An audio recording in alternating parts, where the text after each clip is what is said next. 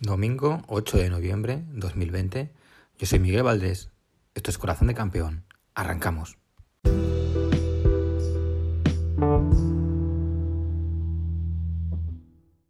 Hoy sí que tenemos sección multideporte.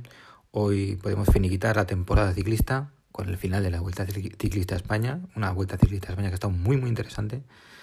Que ha estado con unas etapas que ha muy, muy a la altura. Un ciclismo de alto nivel casi que te podía decir que no me lo esperaba. Y, que eh, va a proclamar campeón a Primo Roglic con susto incluido. Otra vez, la sombra de, perder una gran etapa en la penúltima, una, gran vuelta en la penúltima etapa, a sondeó ayer con el ataque de Calafat. Pero al final Primo Roglic salvó los muebles y va a ser el campeón de la Vuelta Ciclista España por segunda vez. Así que enhorabuena Primo Roglic, campeón de la Vuelta del COVID. En el tema MotoGP, hoy ha ganado Joan Mir la primera carrera, que fíjate cómo está el mundial sin, sin el bueno de Marc Márquez, que, que a falta de dos carreras, Joan Mir gana su, primera carrera del, mundial y va a ser el campeón del mundo, porque ya lleva 37 puntos al segundo, quedan dos carreras, quedan 50 puntos, y, en fin, tendría que pasar una catástrofe, pero vamos, eh, por poco es campeón del mundo sin ganar una carrera que también, también tendría mérito. Aquí lo que cuenta es ganar el Mundial, la verdad. En el mundo de la NFL, pues mm, sigue las cosas como están. Eh, hay mucha diferencia entre los equipos buenos y los equipos malos. Mm, si acaso, por un poco destacar que en las últimas jornadas, más por sensaciones que por resultados, diría que se están cayendo un pelín eh, los Buffalo Bills y a lo mejor los mis Green Bay Packers también. Son un poco menos de lo que de lo que yo esperaba pero vamos, estamos en una época de la, de la competición en la que todavía están los altibajos.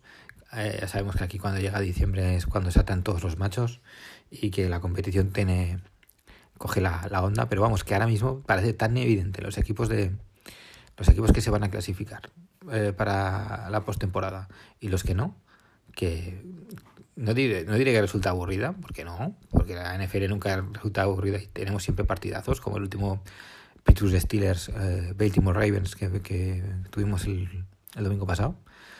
Pero que, sí que es cierto que hay como dos ligas ya, de muy, muy marcadas. Los equipos malos y los equipos buenos están muy, muy destacados. Aún así, queda, mucho por cortar y estamos en el momento de disfrutar muchísimo de esta liga. Pero no os voy a meter más caña hoy con la, con la, con la NFL. Sí me gustaría hablar un poquillo de la, de la NBA, porque al parecer eh, cuando acabó la temporada, cuando los Lakers se proclamaron campeones, todos los rumores indicaban que, hasta finales de enero no empezaría la nueva temporada. Sin embargo, pues han llegado a un acuerdo los propietarios con la patronal de jugadores y, y empieza la liga el 22 de diciembre. Es decir, vamos a tener eh, NBA para, para Navidad, cosa que parecía que, que este año no íbamos a tener. Y no diré que es sorprendente, pero bueno, para lo que es eh, para los que nos gusta la NBA, pues es una buena noticia, que duda cabe. Tener la, la NBA en, en, Navidad, los partidos del día de Navidad, que siempre nos gusta seguirnos ahí después de la comilona, la sobremesa. Pero bueno, ya sabemos que estas navidades van a ser diferentes, van a ser un poco raras y, y la NBA pues también será diferente y, rara. Eh, faltan muchos flecos que, que aclarar de la nueva temporada por lo visto lo que han, conseguido es que la temporada en vez de 82 partidos tendrá 72 y, estará muchísimo más comprimida. Entonces, a mí me preocupa bastante desde el punto de vista competitivo.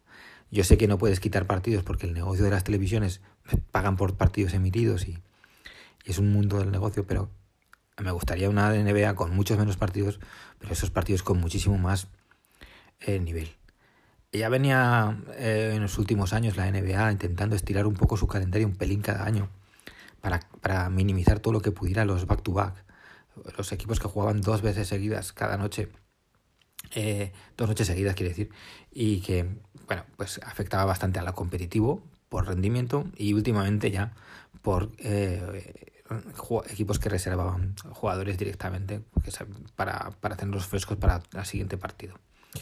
claro, esto eh, competitivamente y luego para el espectador es, es una historia, ¿no? Porque tú te puedes ver un partido y, y, faltan dos titulares porque los están reservando, pues, pues pierde muchísimo interés el partido.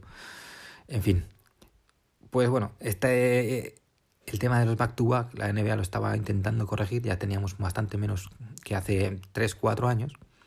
Pero claro, con el tema de la pandemia, con, el tema de comprimir ahora estos 72 partidos que, vamos a disputar eh, en, estos meses, lo que hacemos es que va a haber muchísimos más back to back.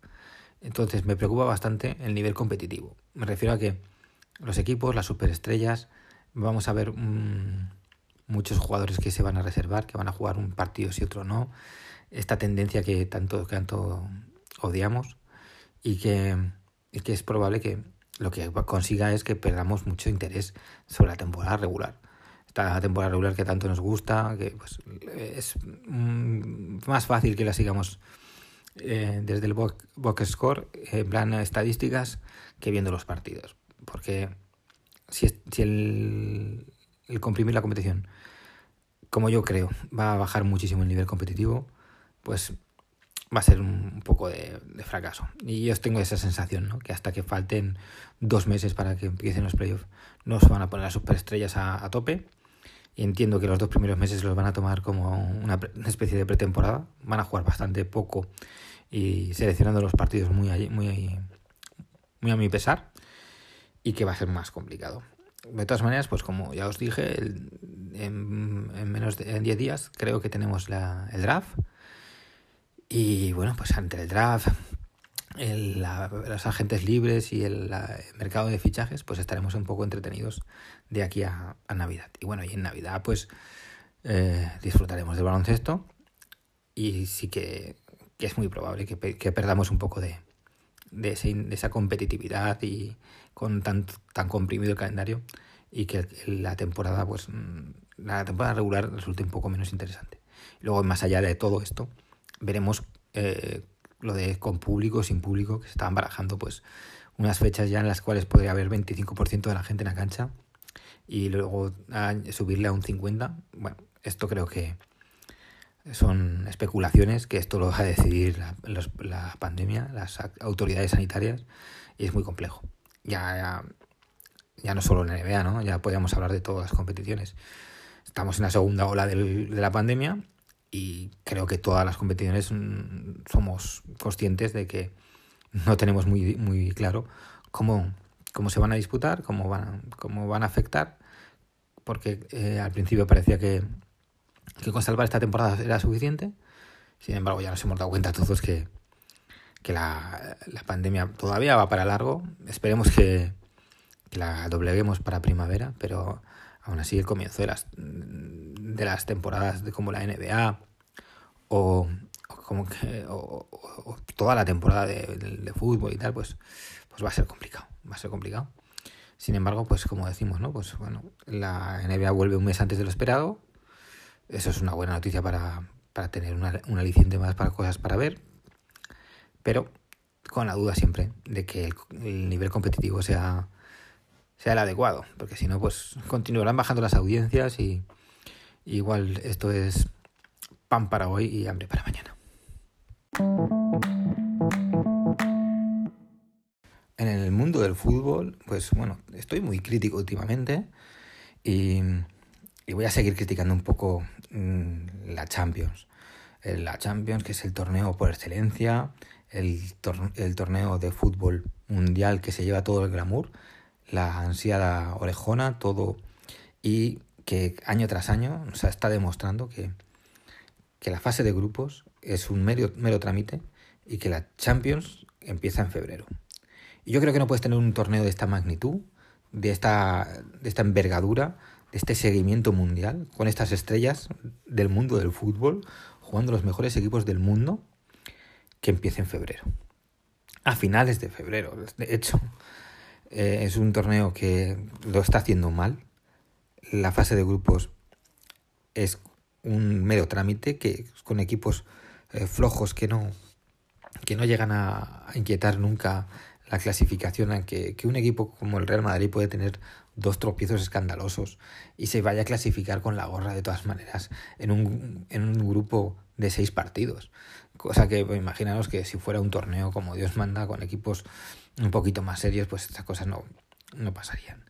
Es probable que, que la Premier League, por nivel de equipos y de liga, debiera tener algún participante más, incluso la Liga Española tal vez, la italiana, la alemana, y quitarnos los equipos de, de relleno, que sí, que es muy romántico, pero que, que luego qué. ¿Para qué queremos ver que un equipo que le meten 7, que le meten 8, que le meten 5? En fin, eh, no, no me gusta nada la fase de grupos, nada de nada. Eh, y la Champions, pues hasta que no llega el momento de las eliminatorias directas, pues pierde muchísimo aliciente. Y eso no puede ser el para, para un, torneo que televisivamente pierde mucho al respecto y lo que tiene que hacer es aprender de las ligas americanas y convertirse en un producto muy apetecible, muy goloso y saber venderse bien. Espero que, que esto sea la antesala de la Superliga Europea que hablamos el otro día y que, y que no estemos muchos años con este formato de Champions porque yo creo que cada vez está más aburrido y, peor. El resto de las ligas, pues bueno, eh, ahora viene el parón de selecciones y el otro día dije que las ligas estaban todas un poco locas. Ya poco a poco, ya como es lo normal, se va poniendo en orden.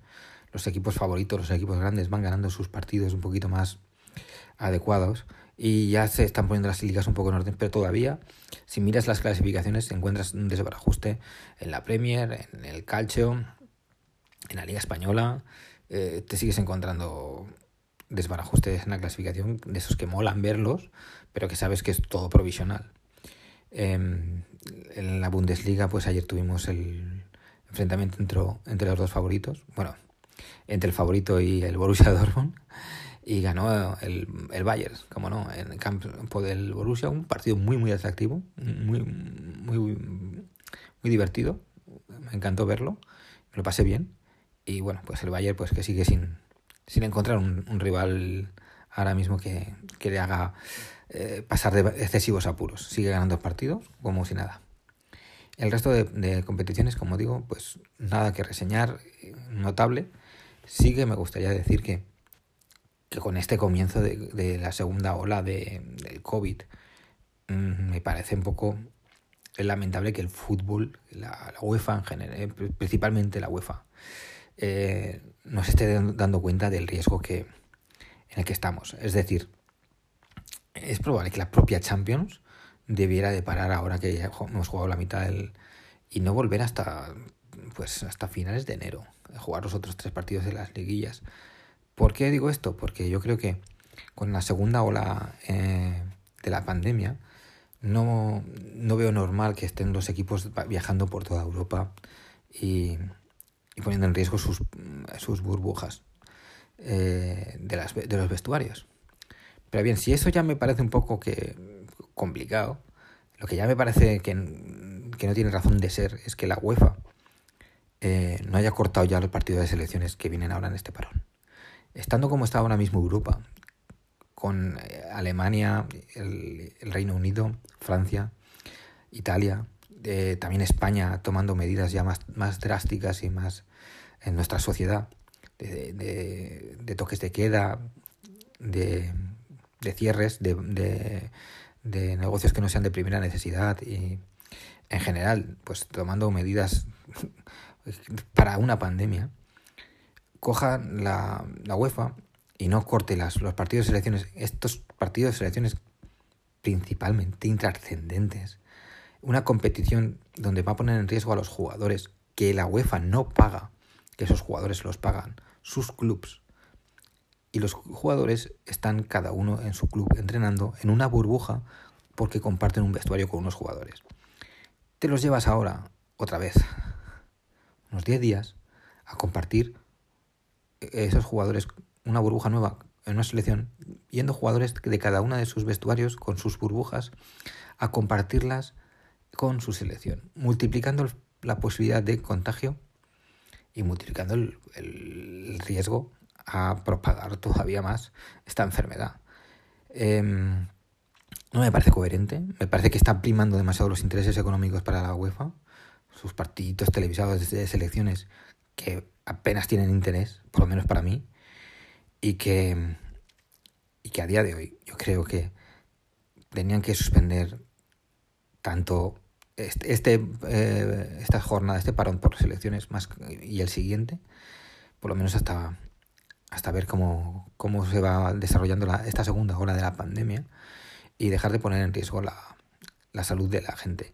No me, no me parece normal que los equipos están trabajando para proteger a sus jugadores en, su, en la burbuja de su vestuario y ahora se vayan estos jugadores a compartir su vestuario con otros de otros equipos y las posibilidades y riesgos sean tremendas.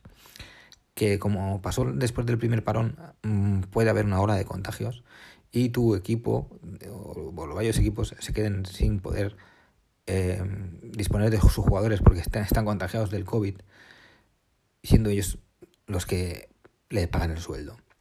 Esto ya no es ni de las lesiones ni de nada, esto ya es directamente del sentido común. Quitar esta, esta, estas partidas de selecciones es quitar mucho riesgo. Como digo, meter a jugadores de distintos vestuarios, todos en un vestuario nuevamente. Aparte, todos los viajes por Europa y por el mundo para jugar estos partidos de selecciones. Yo creo que la UEFA y la FIFA ahora mismo aquí tenían que haber tomado medidas y, y que prevalezca lo económico en el mundo del fútbol, lamentable.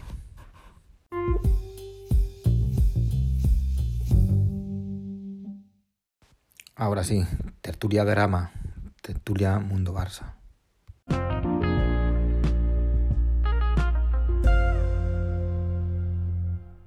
La tertulia, hoy de momento, tertulia 2, no, el equipo médico pues eh, se me ha venido abajo, la mitad de él, nos ha abandonado Roberto, pero como no, tenemos aquí al capitán general. Buenas tardes, José. Hola, Miguel, ¿qué tal? De momento... Nos ha fallado, nos ha fallado Roberto. Nos ha fallado Roberto. Estamos en el último mes, va y falla. qué, qué, qué, qué, barbaridad. Esperará a cobrar el tío. Sí, sí, bueno, eso te iba a decir que, ni se te ocurra pagarle este mes. O sea, no, no. hoy domingo, pues claro, se habrá ido por allí a los Alpes. Parece que se, nos que, se nos une Carles por ahí. Carles. Pero sí, está Carles, hombre. ¿Qué tal? ¿Cómo estáis? Buenas tardes. Buenas tardes, Carles. Aquí estamos, que estábamos empezando justo ahora la tertulia, que estábamos rajando de, Roberto, de, la baja que injustificada totalmente, pero bueno, no pasa nada. Bueno, eh, ya presentará algún justificante, supongo, el próximo día. Esperemos, sí, sí, esperemos, porque si no, no eh, cobra. Toca, toca empezar la terapia porque yo necesito terapia, porque ayer tuve un bajonazo tremendo con la lesión de Ansu Fati. Yo soy de los que esta temporada no, no es que tire, yo no soy de tirar nada, o sea, no penséis eh, que mi argumento es de tirar una competición, ni mucho menos, pero sí que, siendo realista, veía que este equipo no nos alcanzaba para, para competir por Champions y, en Liga, pues, quieras que no tenía dudas, porque como nosotros éramos un poco equipo, el equipo más joven, el equipo en construcción, con entrenador nuevo y con proyectos como muy consolidados, ya como el del Cholo o como el Madrid de Zidane, pues aunque pensara que eh, de talento fuéramos parejos, sí que me consideraba con un poquito, con menos opciones a lo mejor para, aunque sí que disputarla, pero no me veía como favorito. Entonces, yo era, de los que en, estos momentos de crisis, sin poder gastar dinero y todo esto, daba por buena la temporada si Pedri y Ansu Fati se consolidaban como titulares indiscutibles del Barça, que era lo que estaba pasando hasta, hasta ayer. Está prácticamente, podemos decir, que eran dos chicos con 17 años, ahora ya Ansu Fati que acababa de cumplir 18, que eran titulares. Y yo eh, daba por bueno que estuvieran todo el año disputando muchísimos minutos, cogiendo muchísima formación, muchísima experiencia, para el año que viene sí que sí, competir ya con algún refuerzo ya notable por todo. Y la lesión de Ansu Fati ayer, pues para mí es un, es un jarro de agua fría por, por el chico, por la evolución, por lo que os digo de que me parecía que era una de las, de las cosas que teníamos esta temporada y porque visualmente me apetece, mucho ver al Barça de Ansu Fati y, por ejemplo, en los últimos partidos me parece que era el, atacante el que mejor estaba, el más dinámico, el que se movía por todas las partes del ataque y el que más me, estaba gustando. Eh, y, como digo, batacazo. A ver, José. Hombre, como tú dices, es una putada gorda, claro, porque creo que al final lo tendrán que operar, eh, mm, cosérselo. Que no quitárselo, porque si se lo quitan dicen que serían cinco o seis semanas, se lo van a tener que coser y será mínimo tres meses. Evidentemente, pues una putada muy gorda porque estaba siendo eh, de los atacantes, yo creo que el, jugador más en forma y, y, la verdad es que no parecía tanto. Cuando fue la jugada del penalti que es donde se lesionó y luego en el descanso ya que no salió ninguno yo creo que pensábamos que iba a ser tanto. Sí pensábamos un golpe no una cosa así. Claro un, un pequeño esguince como mucho porque se le ve que se le gira un poco la rodilla al apoyar al caer pero que va que va no nadie pensaba que iba a ser ya te digo mínimo tres meses y lo importante es que se recupere bien porque es muy joven e incluso esta temporada, pues si todo va bien, volverá y para el tramo importante de la temporada, pero claro, es un, es un bajonazo. También digo una cosa, a ver, que siendo un drama porque es un jugador que estaba rindiendo muy bien, imaginaos que se, el que se lesiona es uno, uno de los centrales, Piqué para tres o cuatro meses, se nos cae el equipo aún más porque en ataque yo creo que este año tenemos muchos, muchos jugadores, muchas variantes y más o menos se puede suplir la baja de Fati estos meses. Incluso ahora vuelve Couto después del parón de selecciones, que más o menos con Trincao, con Coutinho, Dembélé que parece que está ahí enchufándose, pues podemos ir tirando. Yo creo que esto también va, va a precipitar el, el fichaje de Memphis Depay en enero pero bueno, que, es una putada, y, pero lo importante es que el chico se recupere bien y sin prisa. Y ya pues no, las iremos apañando. pero bueno. Pues no sé si os acordaréis, pero el otro día aquí en el podcast hacía referencia justo a, esto, que no quería que pasara que los chicos jóvenes se nos lesionaran y ha sido pasar unos pocos días y perdemos nada más y nada menos que a Ansu Fati pedía minutos para los chicos que tiran la oportunidad de crecer este año y que no se lesionaran, porque bueno, en jugadores jóvenes todos sabemos lo importante que es que jueguen y que tengan minutos para su progresión. Una lesión de estas características pues nunca es bienvenida, lo que bueno, yo creo que como apuntaba José, va a poder volver el año que viene para, para disputar el tramo decisivo de la temporada, estará, estará en condiciones y todo va bien. Me suena a mí que, tuvo una, lesión similar, eh, Samuel No, no, no, fue tibia y peroné hace 4 o 5 años. Ah, joder. Eh, pues fue una lesión que estuvo un año sin jugar, o sea que el chico, ya sabe lo que es. ¿El qué? ¿Eto? Ah, Eto, sí. Ah, vale, vale, no, no, yo había entendido Ansu Fati. Ah, bueno, Eto seguro. que tuvo una grave, pero digo que Samuel Eto me suena a mí que tuvo también el menisco roto. Sí, lo que pasa es que antes, antes eran más partidarios de quitarle el menisco cuando pasaba esto, que y en, un mes o mes y medio volvían. Lo que pasa que para el futuro, pues quizá para sus carreras a la larga era peor. Pero este ahora, como claro. claro, la medicina ha avanzado, pues recomiendan estos coser el menisco, mantenerlo y aunque sea un poco más de, tiempo de recuperación, pues a la larga es mejor. Lo importante es la salud del chico.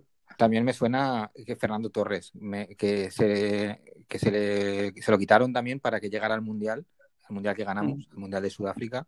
Y a Luis Enrique cuando era jugador. Sí, es una lesión muy común, no es una lesión, realmente no es una lesión grave como puede ser cruzados, una triada, ligamentos, pero bueno, es una lesión puñetera que te deja unos meses fuera. Sí, en este caso como, como el chico es joven, pues bueno, el tratamiento conservador, ¿no? Van, van a suturar y a esperar, que es lo, lo más aconsejable en este caso, ¿verdad?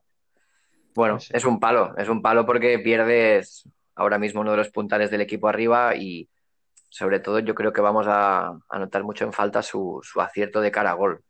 Sí. Es una temporada en la que el Barça estaba pues precisamente careciendo de, puntería, de acierto en los metros finales. Messi ha empezado la temporada fallando donde nunca fallaba, ¿no? Que es a la hora de definir.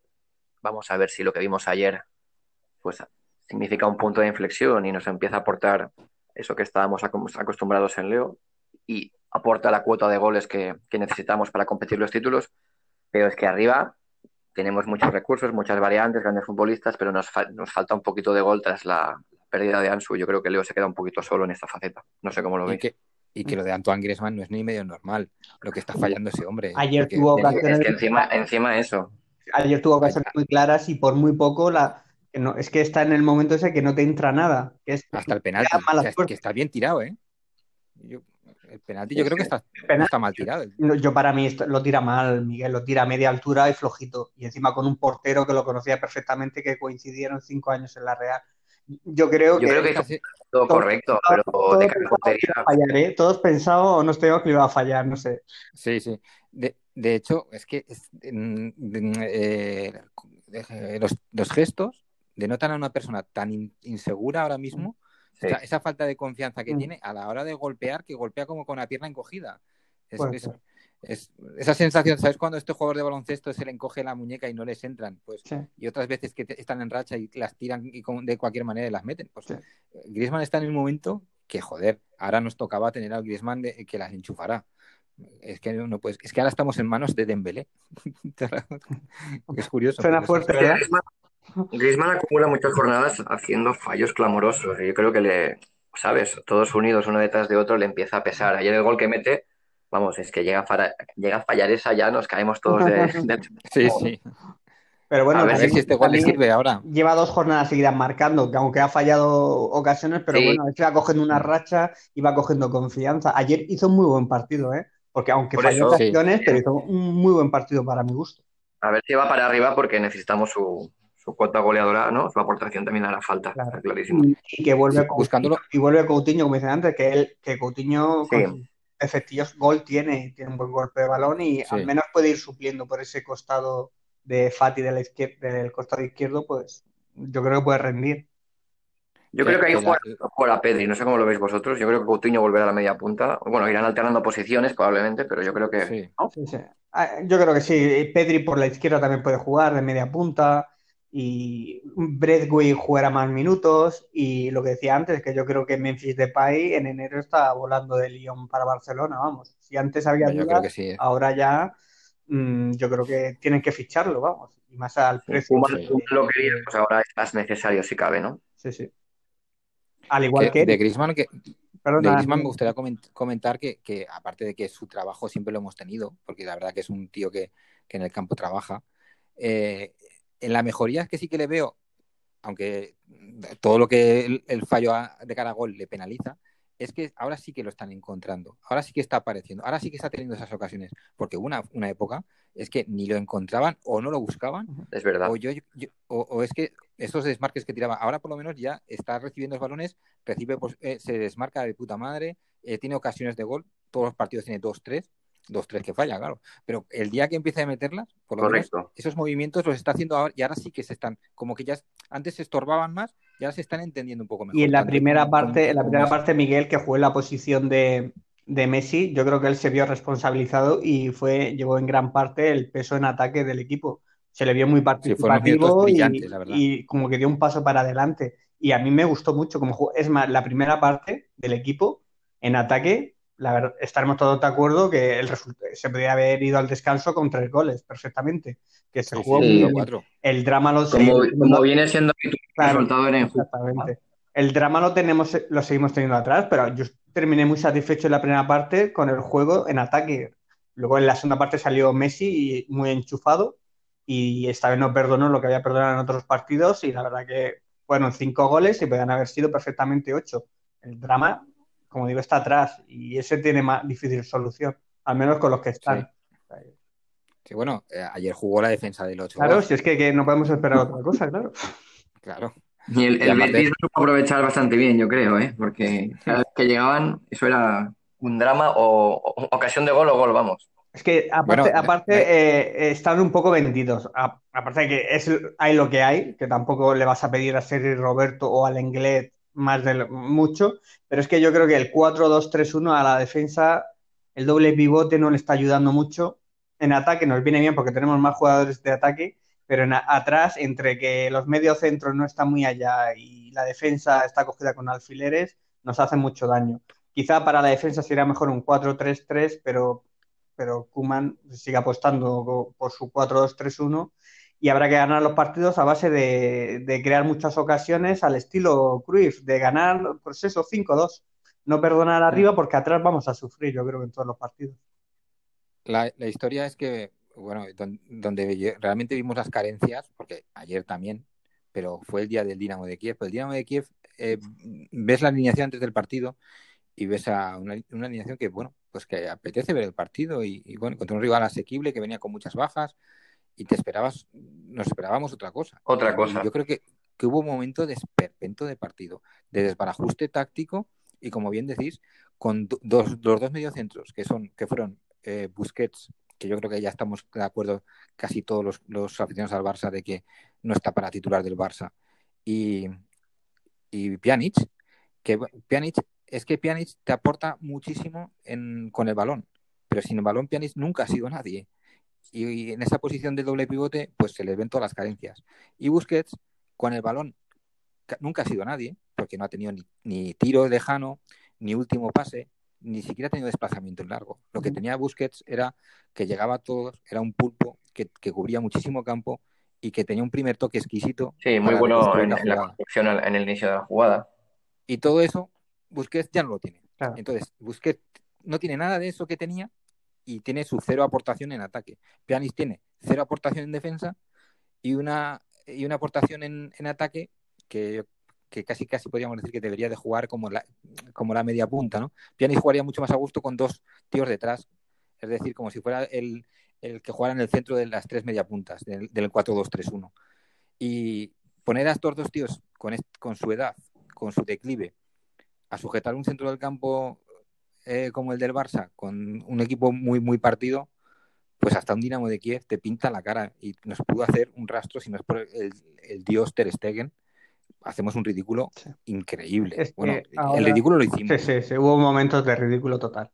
Pero yo creo que ahora entiendo la petición de fichaje de Vignaldum por parte de Kuman, porque es un centrocampista de recorrido, de que yo creo que llegaría a todas esas coberturas que ni Pjanic ni Busquets, por los motivos que has comentado, van a llegar, pues a lo mejor un jugador ahí con un despliegue físico pues para un doble pivote, a lo mejor es lo más oportuno, a lo mejor para un 4-3-3 no, para un centro del campo con tres, con un medio centro de dos interiores, pero do, dos pivotes necesitas al menos uno que corra y para tapar huecos, porque claro, está muy, muy despoblado esa zona y para hacer coberturas sí, sí. y demás haría falta. Ahora entiendo la petición, claro.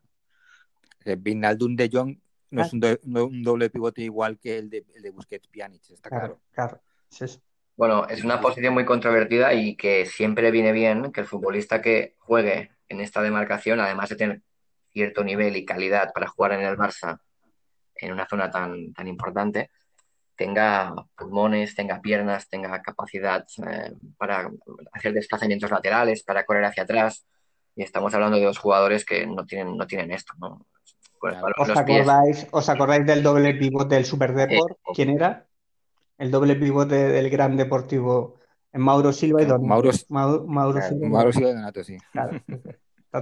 Casi nada, ¿eh? Por eso digo. Igual que Busquets, ¿eh? que Busquets tiene muchas cualidades, pero para un, ya para el 4-3-3 le va justito por, por la claro, edad, por lo demás. Pues imagínate un doble pivote, pues le falta, le faltan y, piernas, le faltan pulmones y de todo. Y la selección campeona del mundo juega con doble pivote que con Xavi Alonso en, en Prime, claro. Xavi Alonso. Claro, es que es esto. Dos, dos bichos tela. Hace, hace 10 años, no, sí, ¿cuánto? Siete años, seis o siete años de eso. O sea, imagínate. Sí, bueno, diez, pon diez. Bueno, sí, fue, fue en el 2010, leche, qué rápido pasa el tiempo. Fue en el 2010. El 2010 Han pasado 10 años, años de eso y ya estaba búsqueda y jugando en el doble pivote. Si es que es normal, son claro. ya muchos kilómetros en las piernas. Claro, pero es que Busquets eh, se tiene que echar a un lado. Es que Busquets está ahora mismo para jugar en y si el no Girona. Se, y si no se echa él a un lado es el entrenador, porque yo creo que en los uh -huh. platos rotos del Dinamo de Kiev, en el doble pivote, lo pagó Pjanic.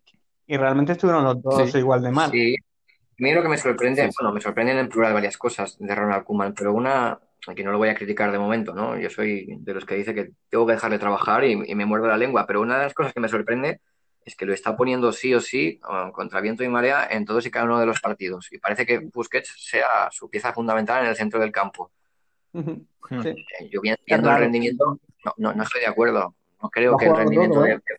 de, merezca que lo jueguen partidos, sinceramente. Sí. Pero también en este esquema, en este esquema, los jugadores de banda que juegan en ataque, las media puntas tienen que, que seguir a su par, porque si no los, los pivotes los dejas vendidos. Es un es poco más, de, compromiso, de compromiso defensivo también. Claro. Yo creo que Pjanic con estas minutadas de Busi aportaría más, sinceramente. Es la yo creo que, sí, vamos. Yo, estoy deseando ya que se dé el relevo y no sé, yo creo que puede aportar más Pjanic. Que... Yo es que no quiero ninguno de los dos. Ya, pero con lo que tenemos, Miguel, entre Busquets y Pjanic, yo creo que aportará más Pjanic. Yo creo que necesitamos un centrocampista, eh, como bien decimos ahí, que, que, que, absorba todo ese juego, que tenga esas piernas. Y yo creo que con, que tenga calidad y recorrido, ¿no? Capacidad para. Y, y, con eso veremos a un mejor de Jong. Porque De Jong pues seguro, pues, claro. por dos y estamos perdiendo, perdiendo la frescura de un De Jong que cuando lo hemos visto en sus partidos eh, brillantes nos ha dejado maravillado. Sin embargo, hay otros partidos que van mozo. Ayer, ayer estuvo bien, ¿eh? Ayer me gustó. Sí, ayer estuvo bien. Sí, sí. Pero vamos, es que hay momentos que está achicando agua ahí como, como un loquillo en, una, en una marejada. ¿eh? No puede ser. El, pobre, y, no os extrañó también que Dest no jugara y jugara Sergi Roberto.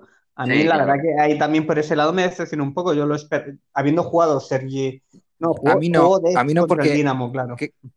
creo que, que, siempre que juega titular eh, Dembélé ha puesto a Sergi Roberto no quiere poner a, a Des porque... Dos cabras locas al ataque, ¿no?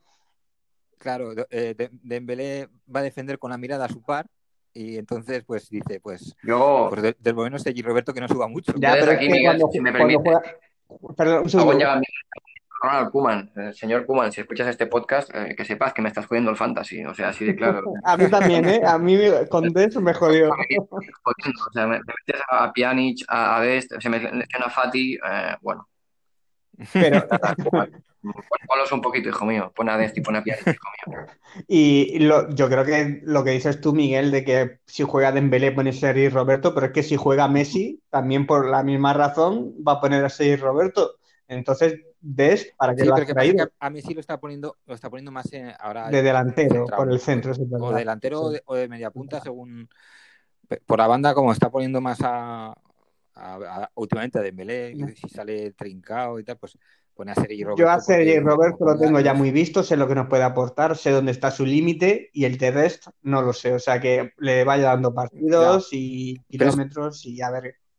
Pero es que incluso podríamos decir que en la posición esta que estamos hablando que, que, que Kuma quiere a, a esa función sí que la podía hacer Sergi Roberto y no la ha hecho mal nunca vez que ha jugado en el centro del campo. Es decir, con su limitación. Es que es su posición, eh, Miguel. Es que esta, sí que tiene... esta es su posición natural. Es, es claro, y sí que tiene ese pulmón. Sí que podría, por supuesto, que lo, lo podría hacer muy bien además yo creo que debería de probarlo más. Lo que pasa que, claro, tienes que cargarte a, los dos dinosaurios, como decimos, a, Busquets y a Dichos a la hora de que a Lucho se le encendió la bombilla a Luis Enrique y decidió que había un lateral derecho en Sergio Roberto, porque a la larga es que nos ha venido peor que, otra cosa. Sí, sí, la verdad que eso ha sido, ha sido un drama. Y como dices tú muchas veces, ¿no? Si aún, aún vive del gol contra el PSG. Totalmente. Y es cierto que que suena mal ahora que rajemos de él cuando ayer hace dos asistencias de gol, una la, segunda, la segunda parte mejoró. La segunda parte buena. Pasamos en los últimos años. Creemos sinceramente que el 2 y más el 2 del Barça merece un lateral distinto, con unas características ofensivas que sí creemos que, tiene Dest y que queremos verlo, señor Kuman. Póngase las pilas. Para ser justo, la primera parte la hizo horrible, pero la segunda parte jugó bastante bien. Eso es verdad. Sí, no jugó mal, no jugó mal. Sí, y, curiosamente Jordi Alba apareció cuando apareció Messi también. Mm, la primera parte yo creo que ni lo, ni lo nombraron y fue a salir Messi y, dio 14 asistencias de gol, el, bueno de Jordi. Que parece que... A lo que, está acostumbrado a jugar, a, la, a la manera que se ha acostumbrado a jugar Jordi Alba. Él sabe que pasándose la Messi, buscando a Messi, pues ahí hay petróleo. Es que este año, chicos, si vuelven a entrenar duro, fuerte, con sesiones intensas y hay trabajo y el equipo vuelve a estar fuerte físicamente, es fácil, porque no, no es fácil, sinceramente, que la temporada de Jordi Alba sea mejor que las, las dos últimas. Sí, no, lo tiene difícil para superarla. Carreras al mm. es fácil que le encuentren y que llegue a línea de fondo mucho más de, lo que lo venía haciendo antes, ¿no? Pero yo creo que eso sí que lo tendremos, ¿eh? lo que de entrenar duro y eso sí que lo Por eso, por eso lo digo, sí, sí. Porque a lo mejor eh, Kuman, pues estaremos de acuerdo no muchas veces en sus alineaciones, no entenderemos que, que siga apostando a lo mejor por seguir Roberto de lateral o que no ponga tal o cual, pero yo creo que ya, eh, lo que sí que se ha acabado es lo de dos días de fiesta, hoy no entrenamos mister, hoy, hoy retrasado, hoy entramos solo una hora. Eso La preparación física parece que va mejor. Lesiones musculares se está viendo muy poco. toco madera, Dembélé lleva ya un mes y algo en dinámica normal de equipo y, y yo creo que eh, salta a la vista de que el equipo está más trabajado físicamente. Tampoco era muy, muy Ayer- difícil superar eso también. Ayer vimos las dos caras de Dembélé, bien claras. ¿eh? En ataque, pues eh, un jugador incisivo, peligroso con gol, que es- aporta muchísimo. Mm. Y luego, pues en- en defensa, un tío que se, se entiende completamente de la, de la jugada, cual Riquelme, y donde nos llegan to- to- todos los ataques por el lateral que sube que él no sigue. Eh, es, o aprende este mozo a jugar a fútbol, o aprendemos nosotros a vivir con Dembélé. No sé qué será lo primero que pase. Ya, yo, hombre, de. Dembélé ya lo conocemos. Te puede, es un jugador de chispazos, un jugador de YouTube. Te puede hacer tres, cuatro jugadas aisladas que desequilibran el partido. Pero no le puedes pedir otra cosa, porque si ya no lo ha aprendido y tiene, que tiene ya 23, 24 años, veo difícil de que es su forma de jugar. Realmente lo tenemos que aceptar. Sí. Y si lo mantienes en el equipo, pues tienes que confiar, pues eso, que en un chispazo, en una jugada individual te, te marca un gol. En la jugada del penalti también fue obra suya. Y entonces, pues, pues es lo que hay. Dembélé, mira, yo mientras no se lesione y podamos ir contando con él, sacándole un poco de, de partido, pues, pues ya es que me conformo. Tener el listón tan bajo en los últimos años, que mira, que este Dembélé me vale. O sea, que, imagínate. Tendremos a Ansu Fati, y Ansu Fati es un futbolista muy completo que tiene muchas cualidades, ¿estáis de acuerdo? Mm, yo creo que algunas de estas cualidades, Sí, sí. a ver, Dembélé, por ejemplo, no, no lee tan bien el fútbol como Ansu, pero hay un par de cualidades, por ejemplo, pues Ansu va muy bien al espacio por velocidad, eso te lo puede ofrecer Dembélé también, y abrirte el campo, recibir y luego encarar en el uno contra uno eh, es una cosa que Ansu también lo sabe hacer, que no lo tendremos y te lo puede aportar Dembélé, vamos a ver. Ahora va a tener partidos, va a tener minutos, si no se lesiona, va a tener minutos y, y va a tener continuidad. A ver si lo aprovecha y vemos un Dembélé eh, con nivel suficiente para poder jugar de titular en el Barcelona, que tiene calidad, lo sabemos desde que estaba en el Dortmund, pero le, ha- le han faltado Sí. tantas otras cosas que nos crea esta incertidumbre de, de que no sabemos Sí. qué esperar de él, pero bueno, Yo a tengo ver. pocas esperanzas en él, ¿eh? No sé si soy injusto o qué, pero yo, Ya, yo- no es- no es esperanzas tengo poquitas. Vamos a ver si me calla la boca. normal, Ojalá. que se ha ganado. Ojalá, ojalá, ojalá. Sí, es que ahora mismo entramos a- en la fase de que dependemos, o, dependemos, ¿no? Es que tienen la oportunidad los tres grandes devaluados, que son Griezmann, Coutinho y Dembélé, de a ver quién se reivindica, porque van a tener que jugar muchísimo faltando Sí. Ansu Fati, y, y son los tres tíos que nos, nos han costado una millonada y que evidentemente ahora mismo los tendrías que vender por, no sé, menos de la mitad. o Bueno, algunos no, algunos Es ni regalado lo han querido. Sí, es verdad. Algún... Sí, sí. Claro, eh, ganando lo que gana. E-, Ese es el problema. O sea que no, incluso Dembélé el United lo quería cedido. O Coutinho, Sí, el claro. Bayern no quiso pagar ni ofreció una cantidad en concreto. Son salarios muy altos que no te los puedes Sí, sí. Pagar un traspaso. El Bayern fue que- un buen destino y no fue capaz de, de ganarse un lugar en el 11 y, y el Bayern no se lo quedó. No, que a ver, que yo creo que si al Bayern le dices, ¿lo quieres otro año cedido? Y dice que sí, pero es que el Barcelona ya otro año no lo iba a ceder, era para cederlo me lo quedo, como Sí. era del agrado de Claro. Koeman, que, pero que yo creo que hubiera tenido hueco en el Bayern de Múnich, que están en Barcelona porque Koeman lo ha pedido y han dicho, si no viene una oferta considerable, este se queda aquí. Sí, si hubiera venido el Arsenal con Claro, 80 claro, eso ya es otro tema. está ya jugando. Pero que, que no, no hizo, a ver, no hizo un temporadón en Múnich, pero bueno, recuerdo que nos metió dos en el- la famosa noche de, de Arras, Sí, José, pero que 8-2. Sí, pero no. nos pero habría no metido dos hasta Paquirri. Ya, ya, ya, pero, ya, pero, pero los metió él, ¿sabes? Bueno, nuestro próximo partido eh, a la vuelta del parón de selecciones contra Luis ¿Eh? Suárez. Y un Atlético de Madrid enrachado y que ahora mismo parece el mismo equipo más fuerte de la Sí. liga. Con ese de Joao Félix. El, el renacido, Sí, ¿eh? El niño. Sí, eh, me preocupa, ¿eh? Me, me preocupa el partido, ¿eh? Vuel- partido tras parón, el Atlético muy fuerte. Es curioso muy que, fuerte. que, que tras parón, el- el- no sé por qué, tras parón, ¿no? Selecciones y tenemos que ir al, al campo de- del Atlético de Madrid. Es raro. Eso es casualidad, es, es Sí. casualidad. No sé Eso por qué claro, pasa el siempre, no- pasa siempre, pero es por casualidad, no seáis mal pensados.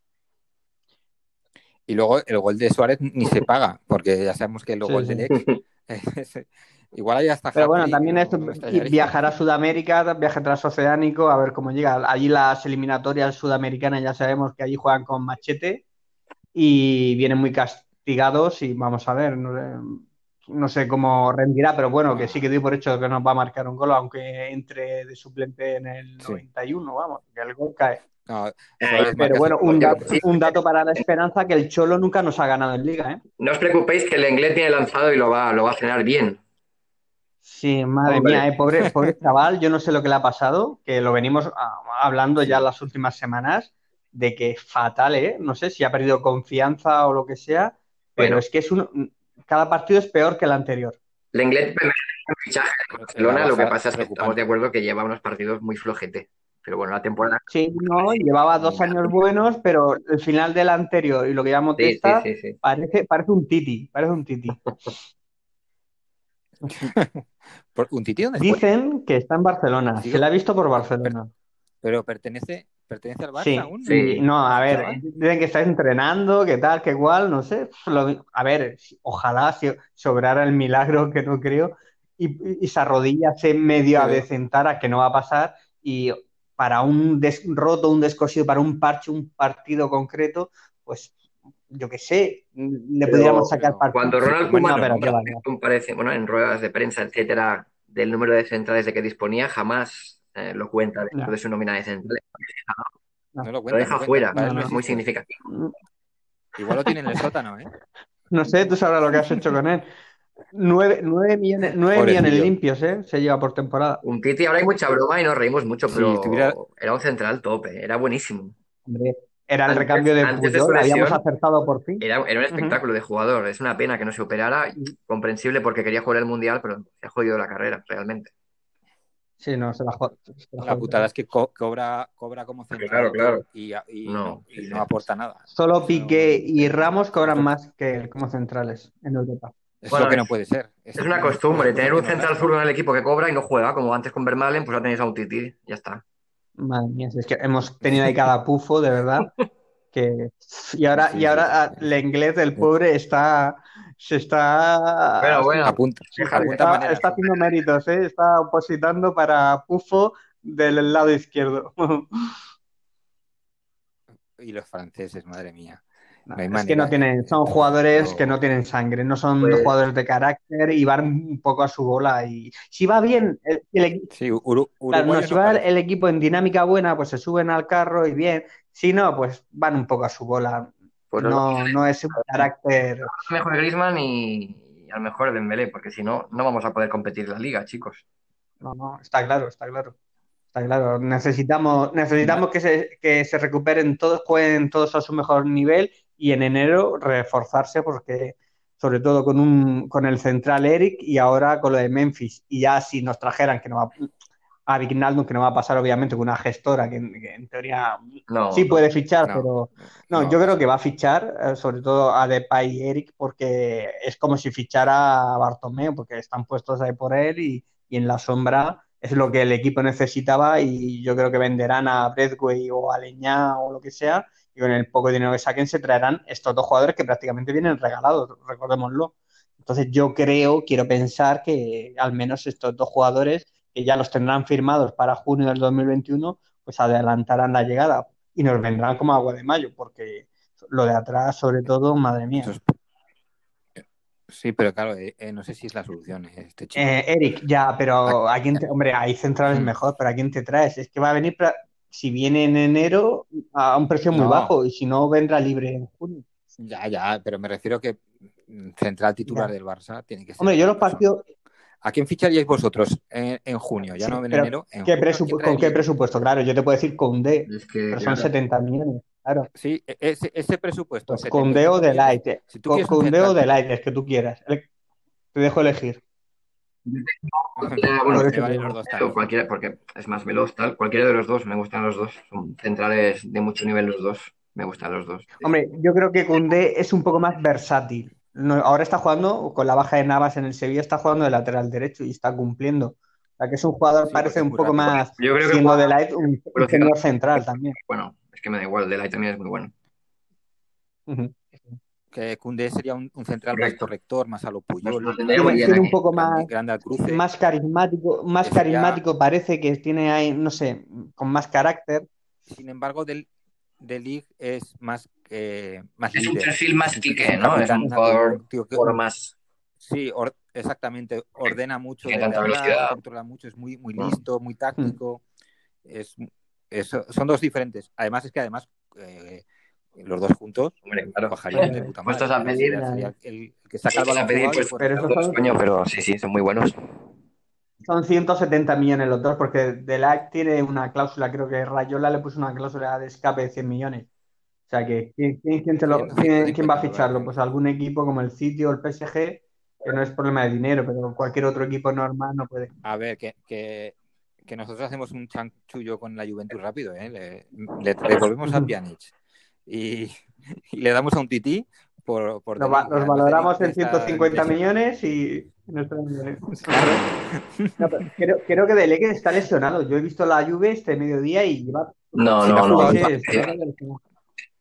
no. Yo creo que es un jugador también un poco propenso a que le cuesta coger la forma, ¿eh? Por la compresión Sí, sí. corporal, no sé, es que de esto que si se deja un poquito mm, lo, lo veo con sobrepeso. Sí, sí. Bueno, Ganan un tanquete. ¿no? Es la tanquetilla. Pero bueno, que ojalá, ojalá lo ficháramos, que parece que aquí Sí, sí. estamos hablando No, no, no, paquete, estamos hablando de que es un jugador que nos traeríamos, hombre, es muy bueno. Sí, sí. Que, que estamos comentando de que la, la, la Junta Gestora tendría que ser la que se encargara de los fichajes de, de, de invierno, pero que yo, a mí, yo no lo sé, pero vosotros tenéis claro cuándo son las elecciones. Según, según Después dijo este hombre, en Busquets, que Navidades iban a convocar, sí, no, se van a convocar en Navidades y tienen que pasar, no sé si 40 días, o sería a finales de enero, principios de febrero. Quise entender yo, O sea que, eh, ¿me queréis decir que esta junta directiva, la, la que acaba de dimitir, había ya puesto la fecha de las elecciones en marzo y que tras hacer un voto de censura y todo el chanchullo por los trámites legales que hay en- de los estatutos, vamos a adelantar O dos, es es ridículo, ¿verdad? Yo es que me parece que en la situa- situación que estamos, que no se pongan las elecciones antes de Navidad. ¿Qué, pasa? ¿Qué, qué- qué están haciendo ahora esta gente? ¿Qué, qué hasta Pues, Navidad? a ver, ¿Por qué, no- por qué hasta Navidad no pueden pues posiblemente estén cuadrando números y, y quemando, pa- y quemando pero que papeles. lo quemando. Pero que todo esto lo pueden hacer. eh, en estos, pueden decir, mira, las elecciones van a ser el 15 de diciembre y de aquí hasta el 15 de diciembre quema todos los papeles Ya. que quieras y ajusta números Imagínate. que quieras. Pero eh, yo creo que están, a ver, ahora ya hablando un poco a en serio, yo creo que están terminando de cerrar acuerdos que la otra junta directiva, la anterior, tenía más o menos perfilados y acuerdos económicos en, en vez de todo saber en qué temas para ir cuadrando Hmm. cuentas. Es la impresión que me da. Yo, en esta, estamos los tres de acuerdo. Cuando antes las convoques y la gente que entre en el club, eh, eh, bueno, cuanto antes entre, mucho mejor para la planificación deportiva y para acometer los cambios que tú tienes que acometer de cara al futuro. Cuanto antes entre la nueva, la nueva directiva, muchísimo mejor. Esto es de cajón, ¿no? Sí, claro, claro. Claro. Es Y que ya una, no- una no- vez que las tienes que convocar, pues cuanto antes mejor. Y luego tampoco entiendo que, que si, que es que, como bien decís, son las elecciones en febrero o a finales de enero, la, la junta que gane ya se tiene que hacer cargo de, de esta última temporada. Bueno, pero eso, eso iba en el pack del voto de censura. Eso ya lo sabían.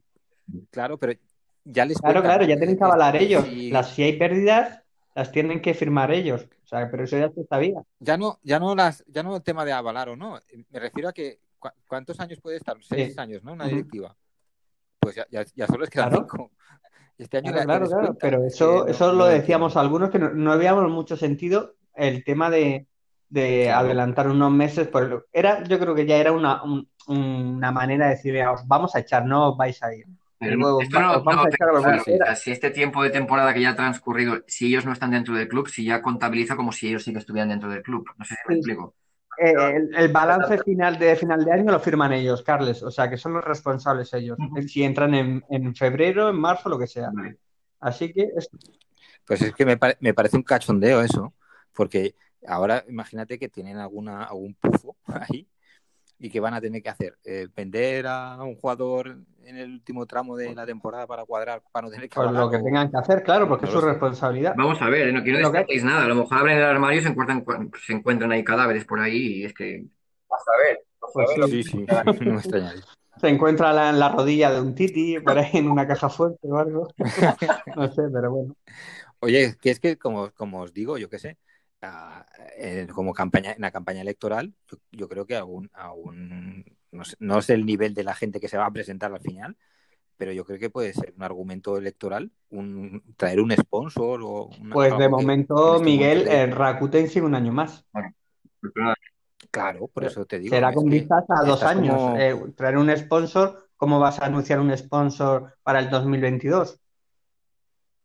Claro, es que no lo entiendo. Que, Aquí es todo, a ver, que es te todo un que de Partimos de que el Barça, yo últimamente lo llamo que es ya el burdel.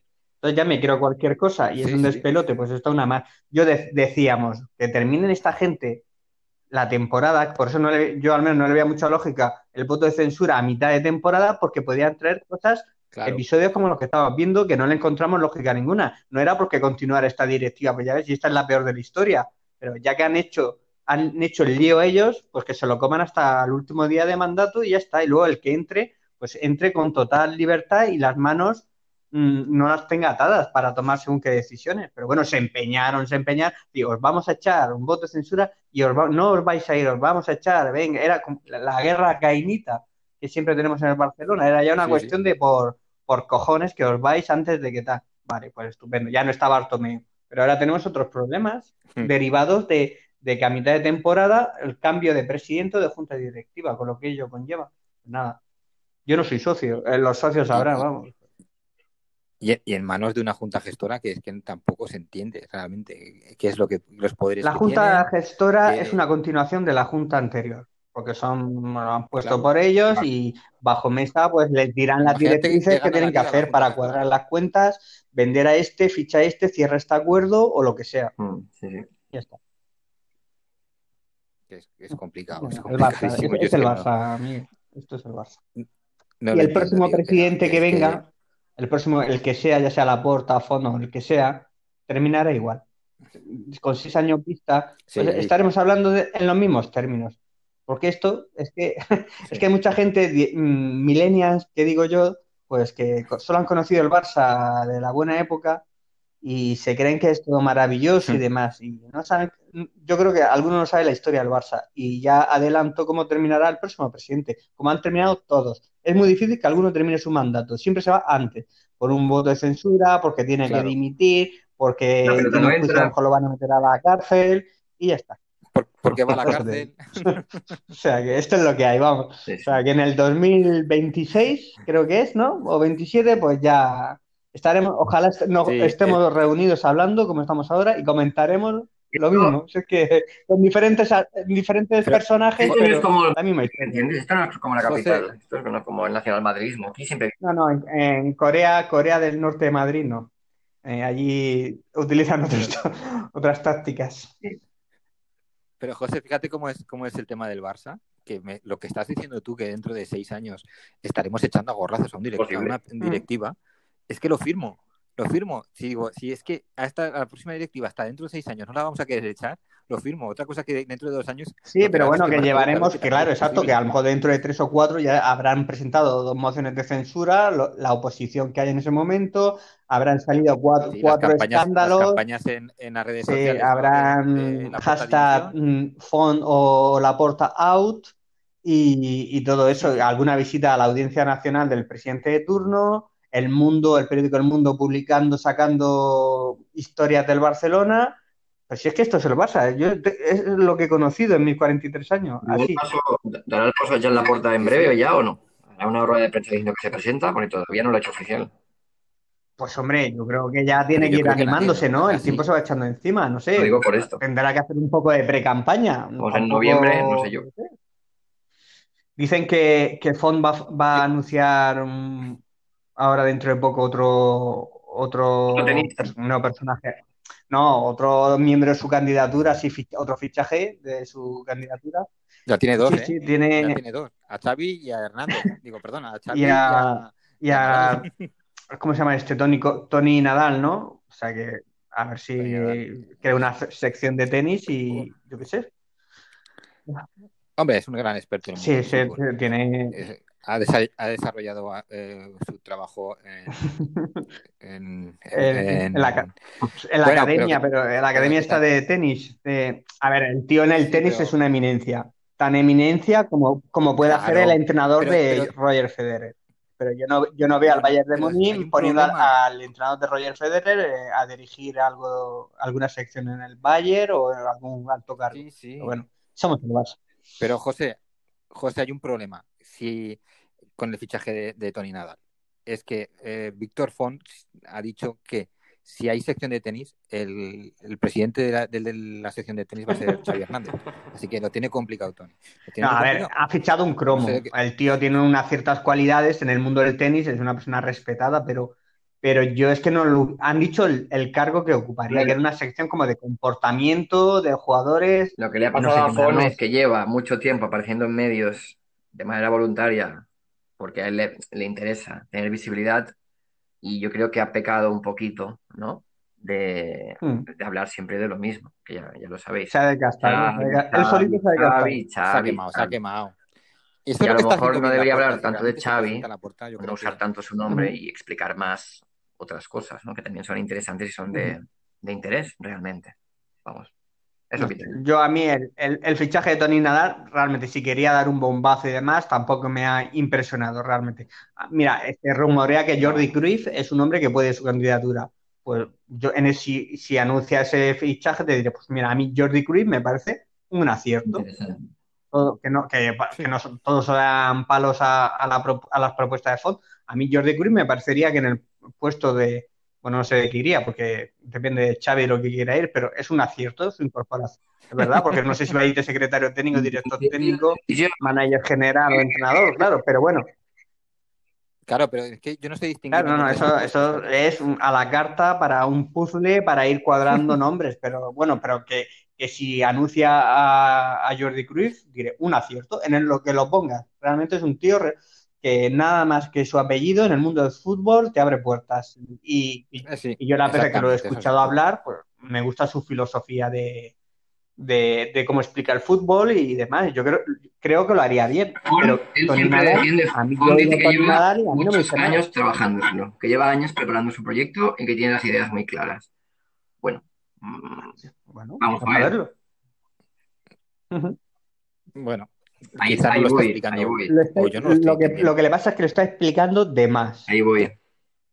Y se está contradiciendo en, varios puntos que ya la gente ya se ha quedado con la película que, que, lo que dice mm, no le merece mucha credibilidad porque a los dos días o lo tiene que volver a explicar o cambia de opinión. Entonces, eso es un error que no transmite pues, credibilidad.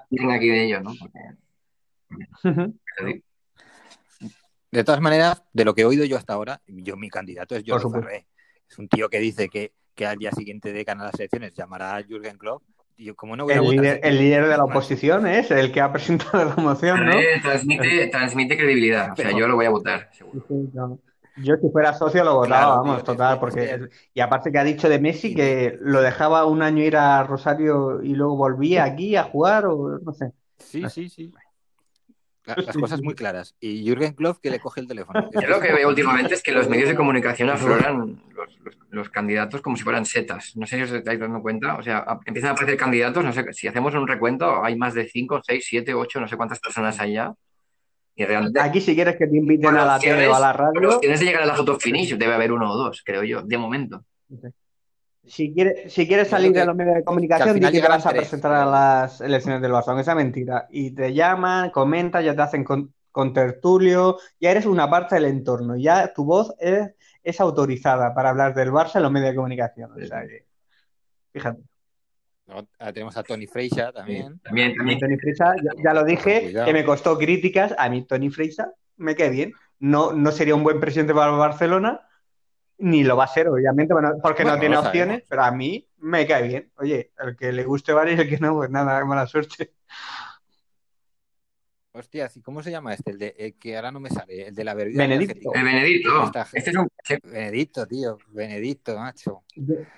Eh, la bebida aquella que pasó. Salió volando. No, No, nunca iba, existió, sin, ¿no? iba sin alas, pero salió Yo creo volando. que se la bebió antes de, de presentarse, macho. No, no. Yo creo que se la tomó, se la tomó Pero antes es de que- anunciarla y vete a saber lo que llevaba eso. Imagínate cómo va, cómo, cómo va a ir ese tío a un debate ahora. ¿eh? ¿Cómo va a ir a un debate si lo primero que le van a decir, oye, la bebida está? Yo que creo que no se va a Barcelona"? presentar, ¿eh? No, no lo veo por la labor, no sé, yo creo que ya hubiera dicho algo. Es un clásico, este es un animador, siempre. Yo creo que tampoco. Sí, es uno de los clásicos. Y a ver, que no, no era, no era de los que- peores, que- ¿eh? No era que de los peores ¿eh? tampoco, que yo qué sé, salvo de esto del- de, de lo de la bebida energética, que eso fue una flipada suya.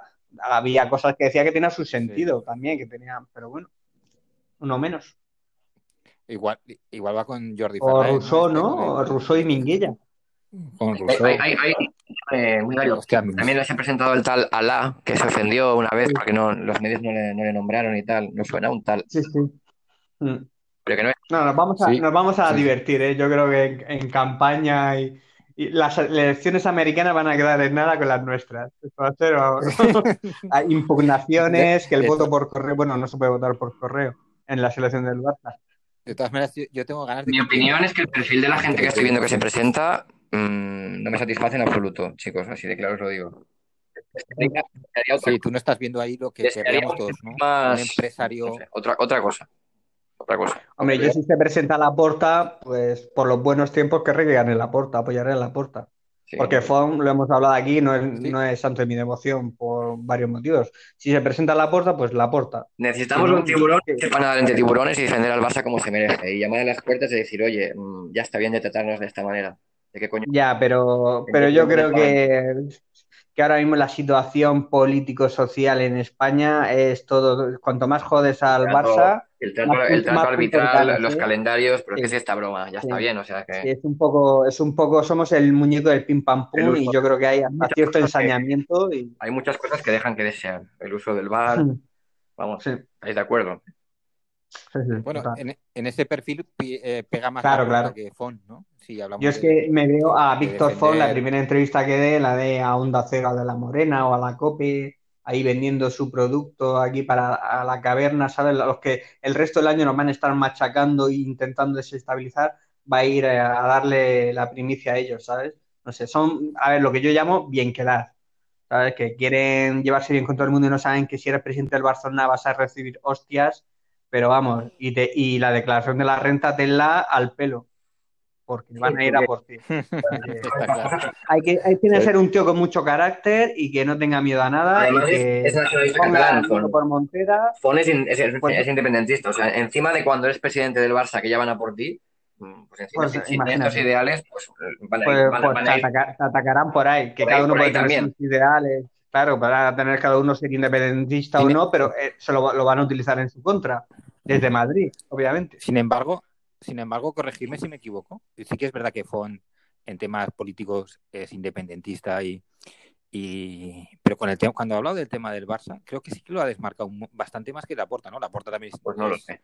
eh, proindependentista Bueno. y, y, y me parece que es más eh, mete más al Barça. en Bueno, tema al final, no al final Miguel tend- tendrá que significarse, porque lo harán significarse, y ya está. Y entonces verán mm, por dónde atacar. Si el que sea presidente, yo por eso intento siempre empatizar un poco, ya tiene que ser muy, ya hasta que no pueden más, porque esto es un inútil, no hay manera de intentar comprender cómo actúa, por ejemplo, Bartomeu, pero intento empatizar con el que haya presidente, porque es que sé que tiene enemigos en Madrid y en Barcelona.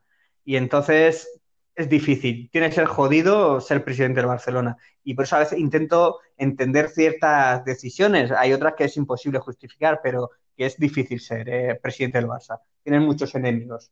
Lo que sí que se puede destacar de Fon, y, y esto es, es así, a nivel laboral, a nivel empresarial, ha sido un emprendedor y una persona que le ha ido, le ha ido muy bien en, en su mundo laboral. Es una persona que, que ha hecho bien las cosas y ha llegado, y ha llegado lejos. En, en el ámbito laboral, como mínimo, en su, en su parcela lo ha hecho muy bien, eso sí. Seguro, seguro. ¿Eso te capacita para presidir el Barça? Mm, Ya no lo sé, ¿vale?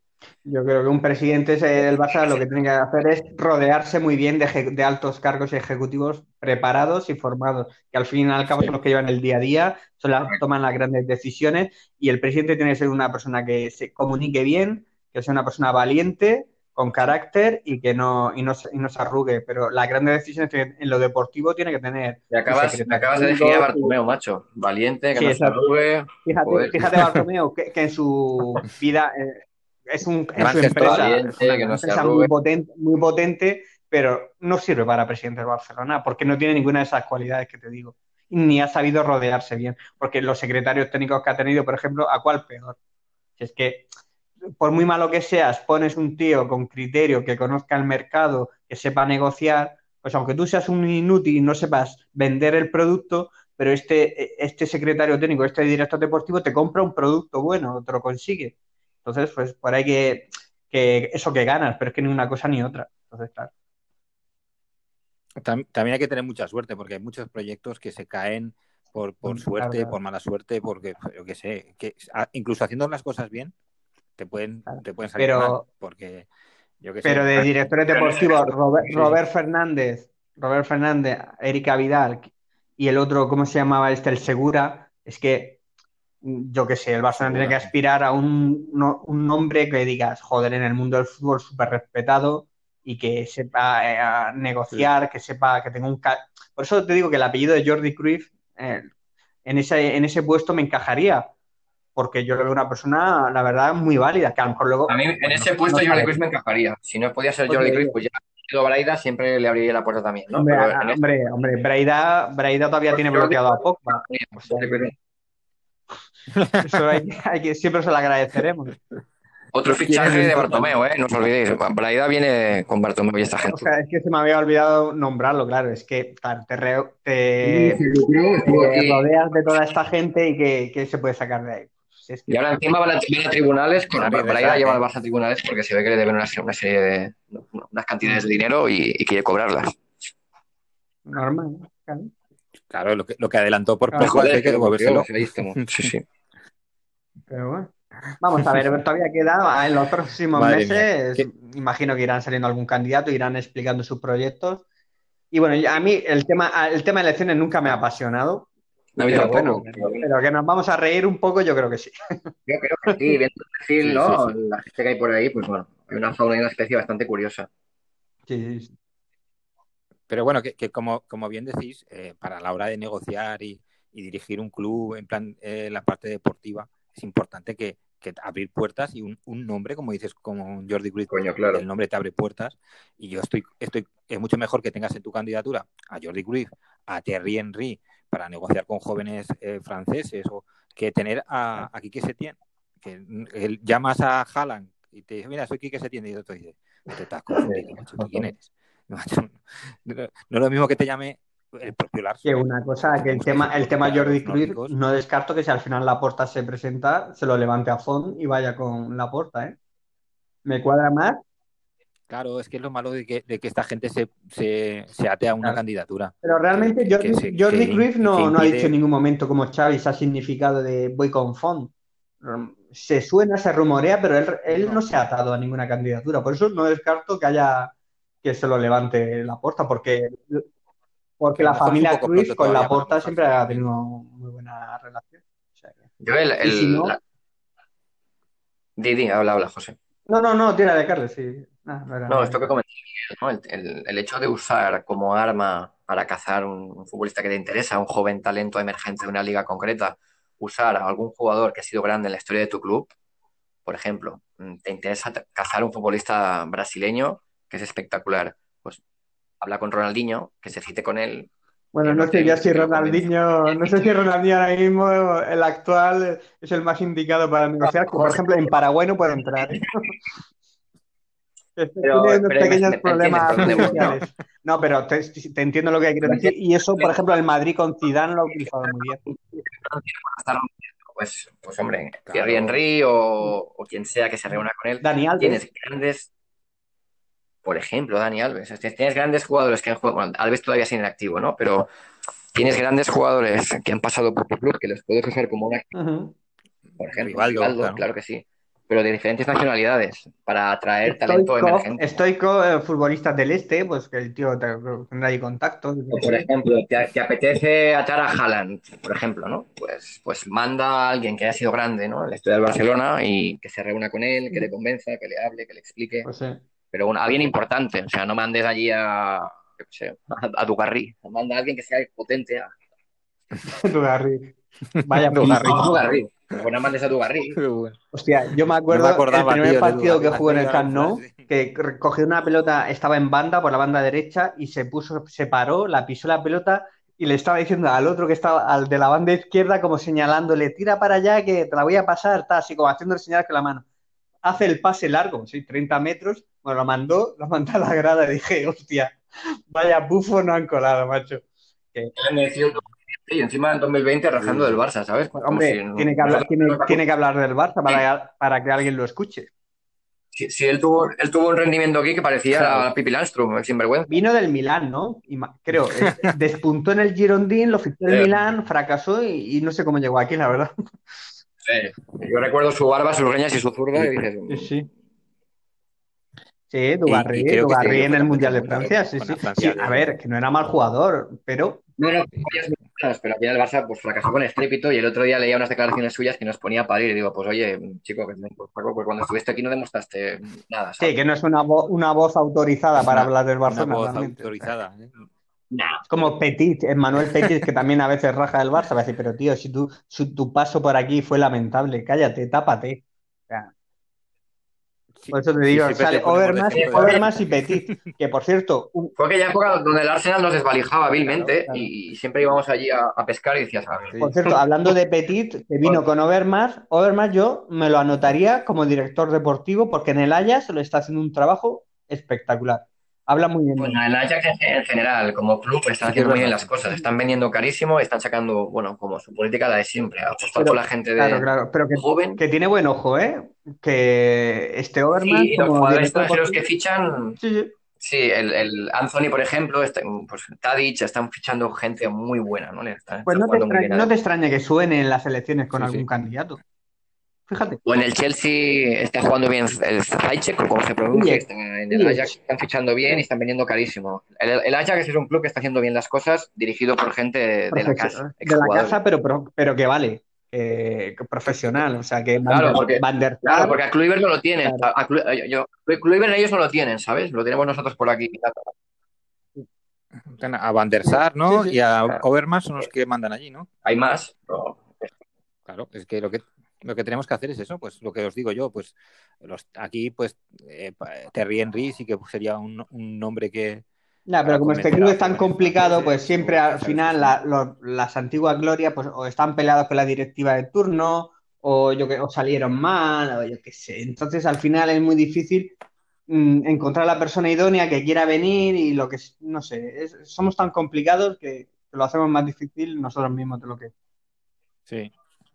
Bueno, vere- veremos si Puyol o. Iniesta. Hombre, Iniesta es el que más inteligente está siendo en este tema de como- elecciones. No se está Bueno, Iniesta sigue jugando ya fútbol en Japón y esperando algún día, seguro que regresará. Pero algún día, cualquier ¿no? candidato, cualquier presidente en ese momento no tendrá problema de, porque como no se ha significado a favor de nadie, Sí, sí. Claro. Iniesta dice, yo espero que pase la, la tormenta y... Claro. porque por ejemplo gana la Porta, ¿creéis que la Porta contaría con Xavi? Buena pregunta. Pues no lo sé. Claro, ese es el tema. Ahora tengo, tengo, tendría mis dudas.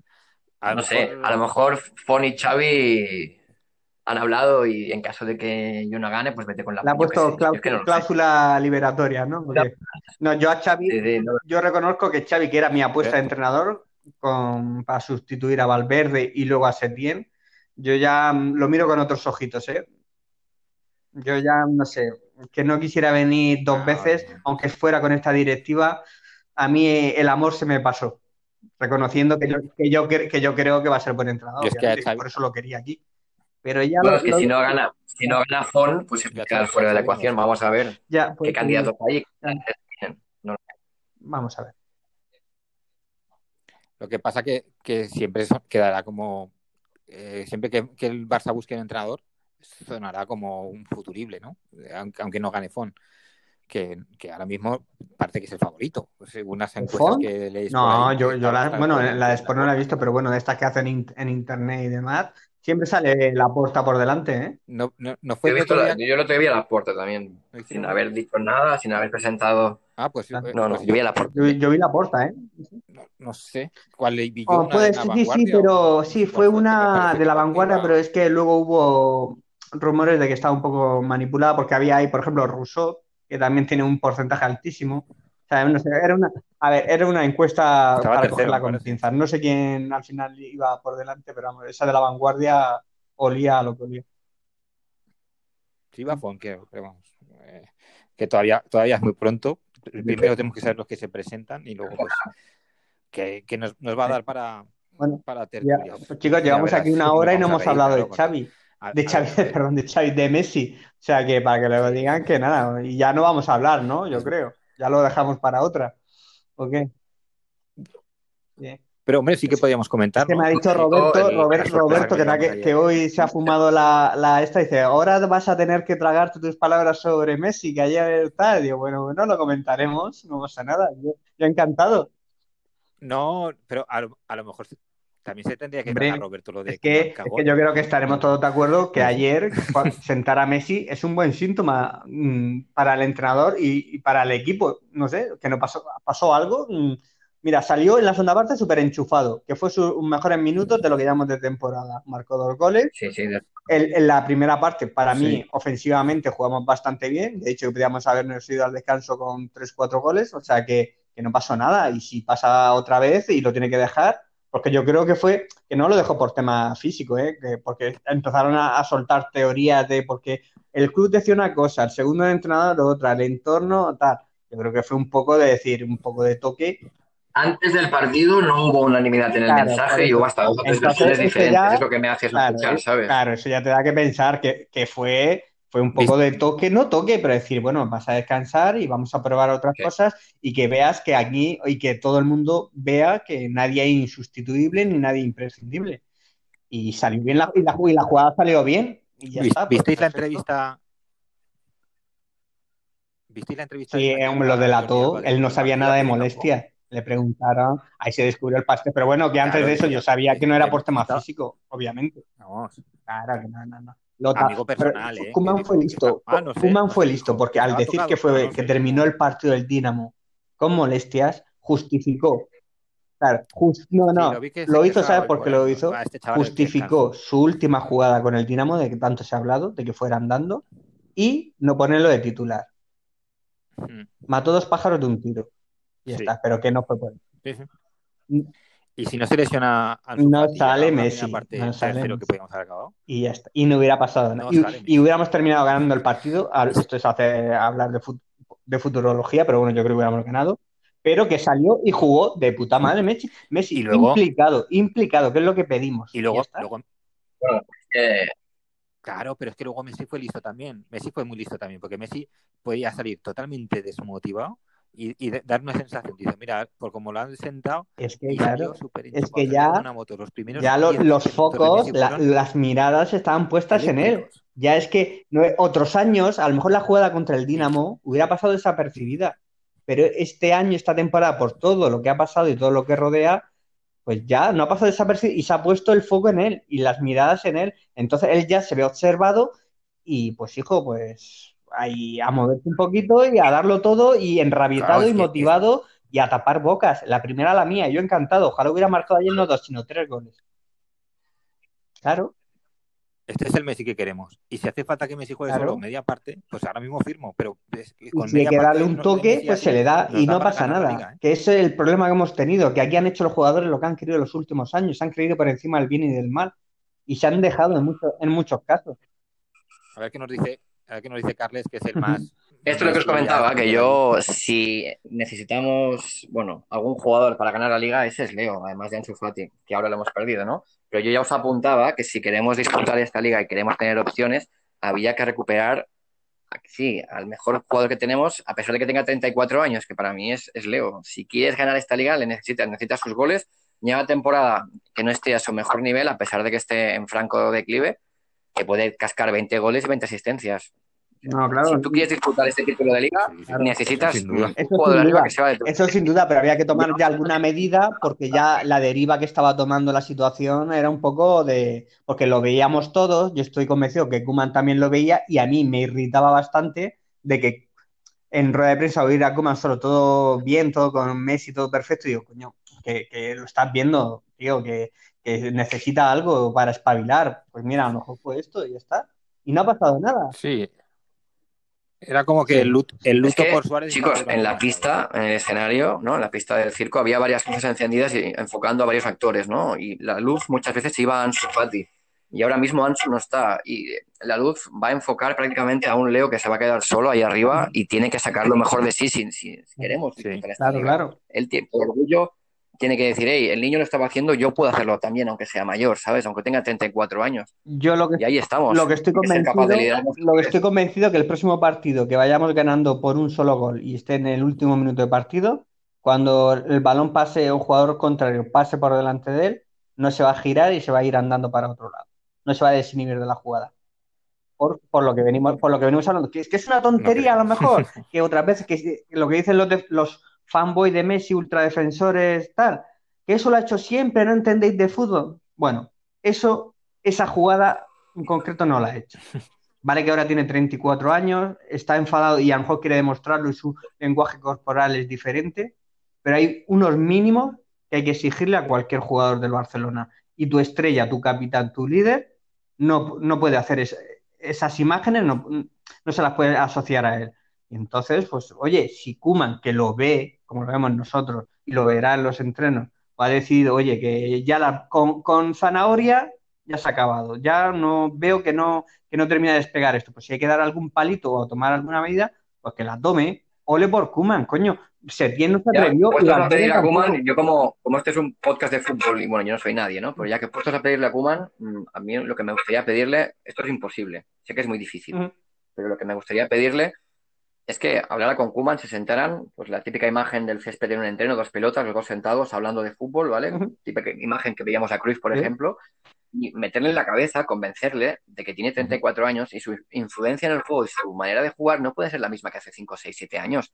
No puede ser que Leo coja la responsabilidad de antes y baje a recibir la pelota de Busquets Claro. en, en- en la zona del pivote. O sea, en- su mapa de calor no es el mismo ahora que hace 7 años, Claro, que es de cajón. Claro. Leo tiene que estar arriba en la zona de tres Hmm. cuartos y recibir allí. Y cuando allí reciba el balón, encender las luces y ser decisivo allá arriba. Y dejarle el espacio del centro del campo pues a Frenkie, a Pjanic, Y, a- y a, y a ver por qué os creéis que la frase. capacidad para liderar el centro del campo, pero él no puede bajar a recibir como hacía antaño en la zona de- del pivote defensivo y, y recorrer 450 metros como antes, porque ya no puede. Y la frase de Kuman en rueda de prensa. ya no da para eso. Claro, la frase de Koeman de rueda de prensa de pedir que hay que chutar más es una manera de decir, oye, dejaos ya la puta costumbre de llegar al borde del área, buscar a Messi, que Messi invente, que decida así para aquí para allá, tomar responsabilidades cada uno en ataque.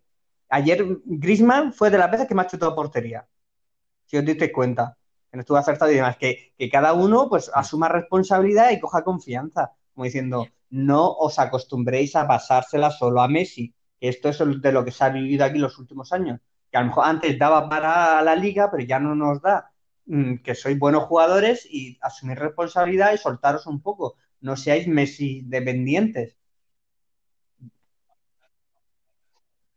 No, ahora, ahora el Barça es eh, dársela a Dembélé y que Hombre, Dembélé fíjate, invente- casi prefiero- Ahora mismo Dembelismo. estamos, estamos en manos de, del, del regular y, el, de- y del, del fiable. eh, Bueno. Bueno, chicos, con la, con la gracieta final lo vamos a dejar por hoy. Eh, Miguel, pero en manos de, de esta gente, de Dembélé, de Griezmann, Sí. del clan francés, tiene que haber un antes, si no nos vamos. Y Leo, Ah, y, No y vamos a- Leo no tiene vamos a que, sufrir con que corroborar lo que apuntó el otro día. Ojalá, Leo ojalá. tiene que seguir en este Ojalá, Si no, vamos como a la B. ojalá. Bueno, chicos, nos vamos al parón de selecciones. Eh, un placer hablar con vosotros, Pues sí. descansar. Que no haya ningún, que no haya ningún que no lesionado podemos, ya sabemos en no esta, podemos. en este parón y ya está. En la, zona- en la zona de la Exactamente. defensa, pues, sobre todo, Y- por favor, que no haya ningún central que, que vuelva A lo a mejor, como no se lesione Piqué haciendo skateboard en Andorra o algo de eso. haciendo el guaca guaca. Hombre, pues mira, oye, eso lo entendería. Eso estaría justificado. corta, corta, corta, corta. Hala. Venga, Bueno, placer, chicos. Hasta la semana que viene. Un placer. Venga.